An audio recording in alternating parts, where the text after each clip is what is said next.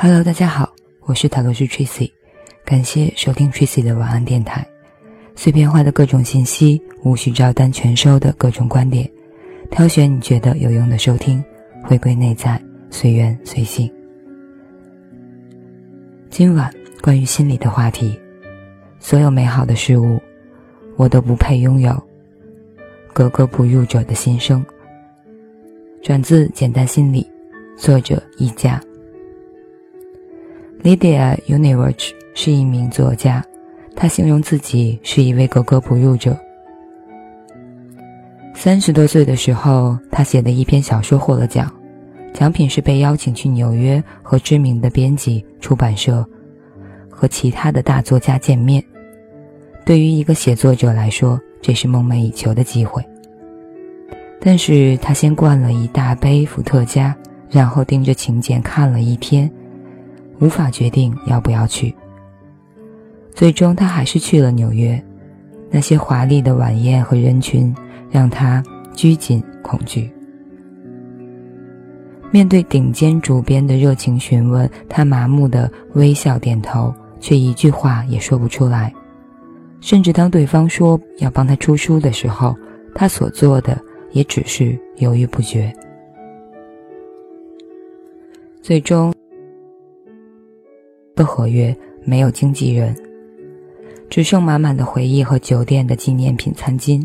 回忆是他给自己唯一的奖励。莉迪亚是一个格格不入的人，而所有这些人的共同点就是低自尊。低自尊者常常会有这样的感觉，总觉得自己很失败，认为自身的成功都是碰巧，在机会来临时不敢伸出手去接受。最重要的是，认为自己不值得去拥有生命中美好的事物。一个低自尊者，就算美好的事物降临到生活中，也会慌乱的把它丢得远远的，然后缩回自己的小窝，沉浸在熟悉的安全与懊悔中。他们就这样一步步把自己的生活搞砸了。低自尊意味着什么呢？自尊是一个人对于自我的概括性评价，以及我们对于自己价值的判断。低自尊者对于自我有偏低的评价。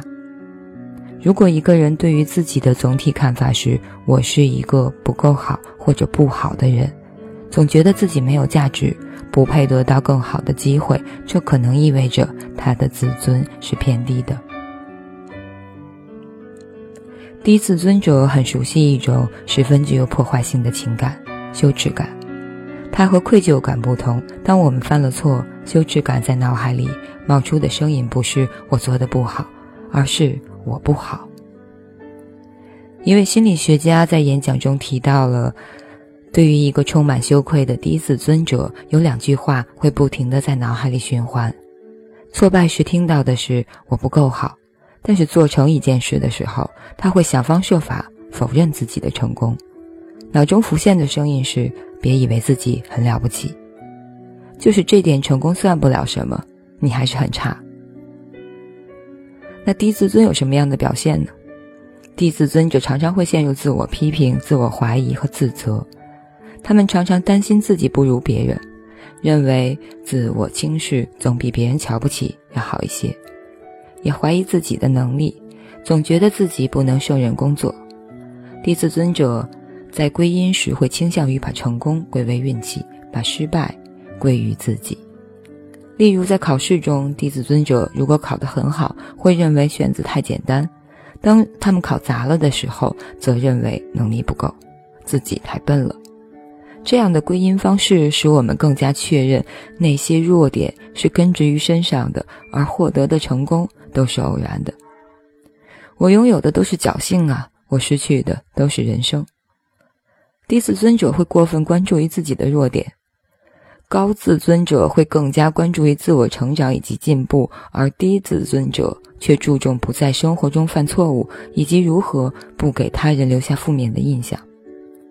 也就是，如果有九十九个人称赞我，只有一个人说了一句那么不那么好的话，我也会忽略到。那九十九句赞美，转去纠结那一句评，那一句批评。蔡康永在《奇葩说》中提到过，知道为什么所有的社交网络中都只有点赞而没有点呸吗？因为我们都是玻璃心，都如此的受不了别人的负面评价，因为批评的话是很伤人的。这都是人之常情，但是低自尊者对于负面评价过分夸大。使他们无法对自己形成正确的认知。对于低自尊者来说，那百分之一的批评代表了全部的人对他的看法。此外，低自尊者总是在避免挑战，同时呢，也错过了机会。他们会竭力的回避一切具有挑战性的、可能造成失败的情境。因为害怕想象中的失败，所以连尝试都不敢，就这样错过了很多次摆在面前的机会。于是，低自尊会像自我实现预言一样，越害怕失败，错过的机会也就越多，最后更加印证了自己不够好的预期。那么，是什么让我们的自尊变得这么低呢？首先，童年的经历让我们相信自己不值得被爱。我们来看一看 Lydia 对自己经历的描述。她说：“我来自一个受虐待的家庭，只不过我侥幸逃脱了。”随后，在我生命中经历的两次婚姻的大失败，考大学也失败了两次，有过一段吸毒的经历，甚至还蹲过监狱。而让我成为一个格格不入者的真正原因是，我的女儿在出生那天就去世了。之后，我过了一段无家可归的日子，睡在天桥下，被无尽的丧失和悲痛感打击着。而事实上，她其实没有侥幸逃脱。那个受虐待的家庭，很多研究都证实，低自尊往往和童年被惩罚、虐待的经历有关。父母对于孩子的爱是有条件的，这种状态被 Carl Rogers 描述为有条件的积极关注。只有当孩子取得的好成绩，让父母有面子的时候，父母呢才会给予关注和表扬。如果孩子是平凡的，甚至是无能的，那么。就得不到父母的关爱。长大后，低自尊者不敢相信自己单纯的作为一个人也是值得被爱的。其次，父性核心信念让低自尊一直延续。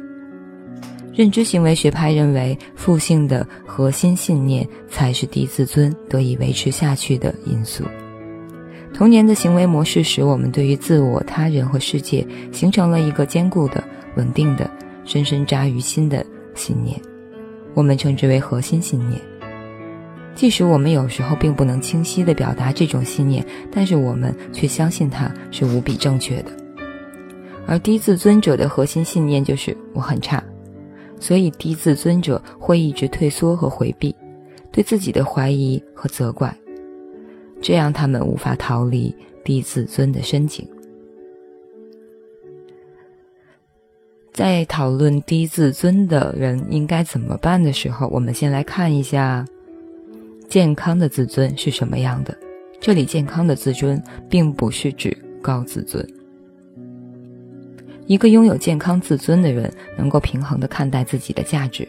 他们可以承认自己有缺点，但是他们也可以接受这些缺点，并且决定是否要改正他们。与低自尊者不同的是，他们欣赏自己的优点和强项。毕竟鸡汤有云，其实并不存在优点或者缺点，只存在特点，取决于看你如何看待他们了。如果你想改善自己的自尊水平，以下有一些实际的建议：首先，意识到自己的负性信念。负性的信念是分为很多层次的，也许最低层次的核心信念意识无法被撼动，但是我们可以从比较容易浅显的外周信念入手，把它们写下来，并且试着客观的审视。这些信念越具体越好，比如我认为我的老板不喜欢我，我认为我的老师不喜欢我。第二，寻找支持性证据。低自尊者的记忆往往是偏负性的，他们只记得自己遭遇失败、出糗、被批评的经历。我们需要挑战自己的负性记忆，把负面的想法变成问题。比如，我是一个失败者吗？我所有的事情都失败了吗？然后试着寻找正性的记忆去回答这些问题，可能你会发现，你没有自己想象那么糟。最后一份支持性的关系，心理咨询会提供无条件的积极关注，而这正是低自尊者需要的。无论来访者有怎样的品质行为，咨询师都不应该做价值评判，而表示无条件的接纳和温暖，使得来访者感觉自己是有价值的。莉迪亚在演讲的最后说：“每一种文化中都有追梦的神话。”我们称之为英雄之路，我更喜欢另一种神话，一种过程不同、不为人知的神话，叫做格格不入者的神话。它是这样的：即使那时候你失败了，失败的你也是美好的。你可能没有发觉，那个不断试图重生的你，是最美丽的。你站在失败的正中心。此时，我要告诉你，你是那么美好。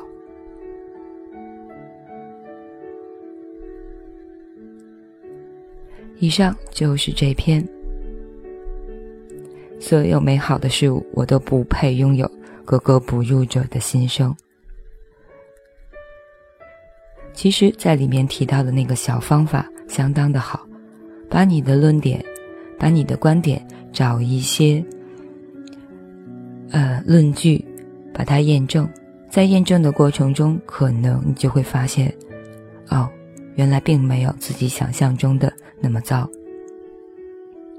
而如果平时你会被某个定义、心理学的定义禁锢的话，我指的是认为自己抑郁啦、焦虑啦、情感障碍啦，包括我们说的低自尊了。当你明了这个概念的时候，还有以及它的症状和改善方法的时候，有了改善方法，有了我们所谓的药，或许应该把它作为种子种在泥土中，枝繁叶茂的时候，帮助更多的人，然后你再回过头来看自己，会有一个大大的惊喜的。感谢收听，我是泰罗斯 Tracy。欢迎留言私信讨论交流观点或者困惑。如果习惯微博的话，那就可以去艾特泰罗斯 Tracy 和少年独角仙李主任。嗯，李主任可能回复比较慢，嗯，但是一定会回复的。好吧，晚安，好梦。